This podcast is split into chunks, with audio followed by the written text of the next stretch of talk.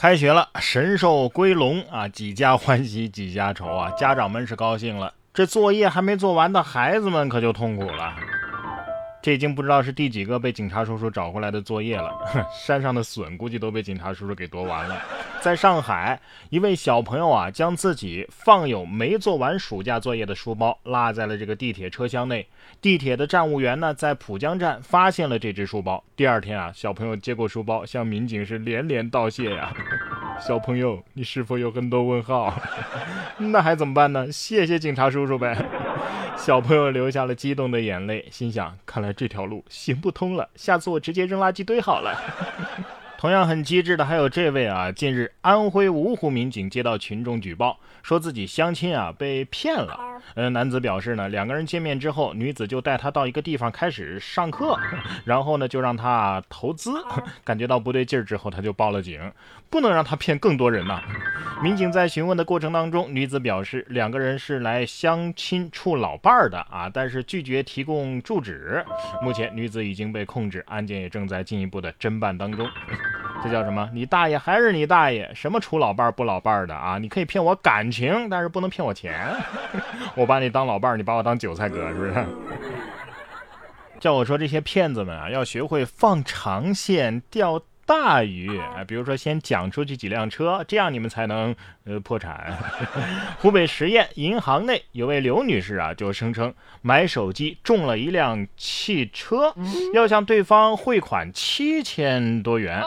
这个银行工作人员觉得这这是被骗了吧，于是报了警。民警到场之后，和银行工作人员一起劝说刘女士：“你不要盲目相信啊，这肯定是骗局。”随后，刘女士就联系了手机店的经理。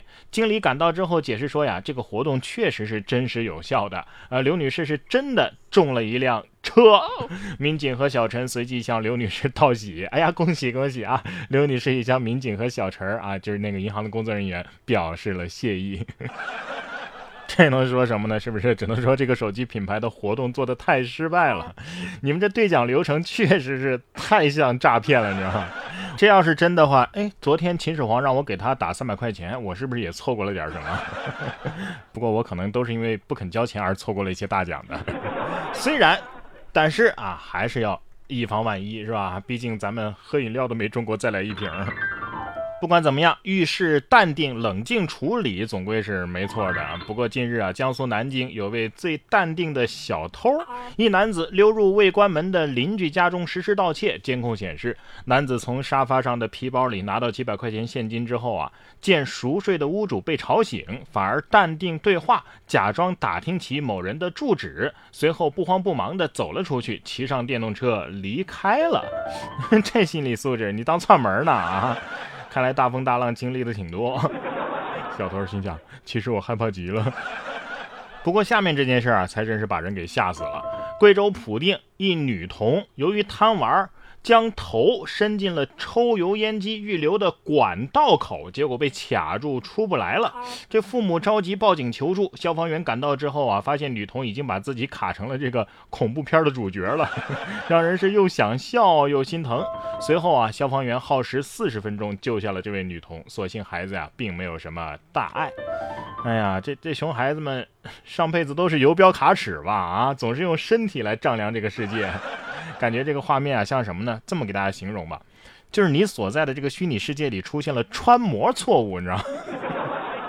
同样惊悚的事情，江苏吉安一位男子为了驱赶野猪啊，在地里呢用高音喇叭循环播放之前录好的打野猪的喊声。村民听到之后，还以为是哪个女子啊这么凄惨的大叫啊，立即报了警。该男子声称啊，这声音是孙女录制的。民警对涉事的男子进行了教育，并且归还了他的喇叭。我们来听一下这个声音吧啊。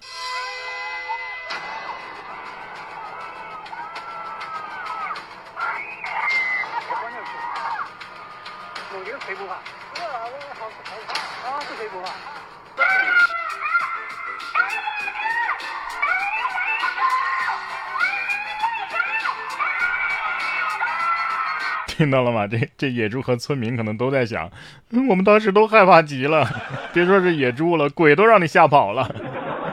孙女可能这辈子没这么无语过。还是那句话啊，你这个声音啊可以接地气，但是不能接地府啊。下面这个黑暗料理啊，也不像是阳间的东西。近日，山东临沂一女子给老公啊做养生汤，结果因为形似病毒，老公迟迟下不了口，随后说了一句：“以后这厨房你还是别进了，做的不错，以后不许再做了，是吧？” 好嘞，就等你这句话了。本来觉得男主啊有点不知好歹，但是我看了一下这菜的结构和配色，我觉得情有可原。你给你老公端上这碗汤的时候，应该再说上一句：“大郎，喝汤了。”下面这位州长说的话呀，才真是不像阳间人说出来的话。日前，美国密西西比州新冠病例不是激增吗？然而，该州的州长却语出惊人的说道。人们没那么害怕新冠病毒，因为他们相信永生。哎呀，我看这州长小脸红扑扑的，没少喝吧？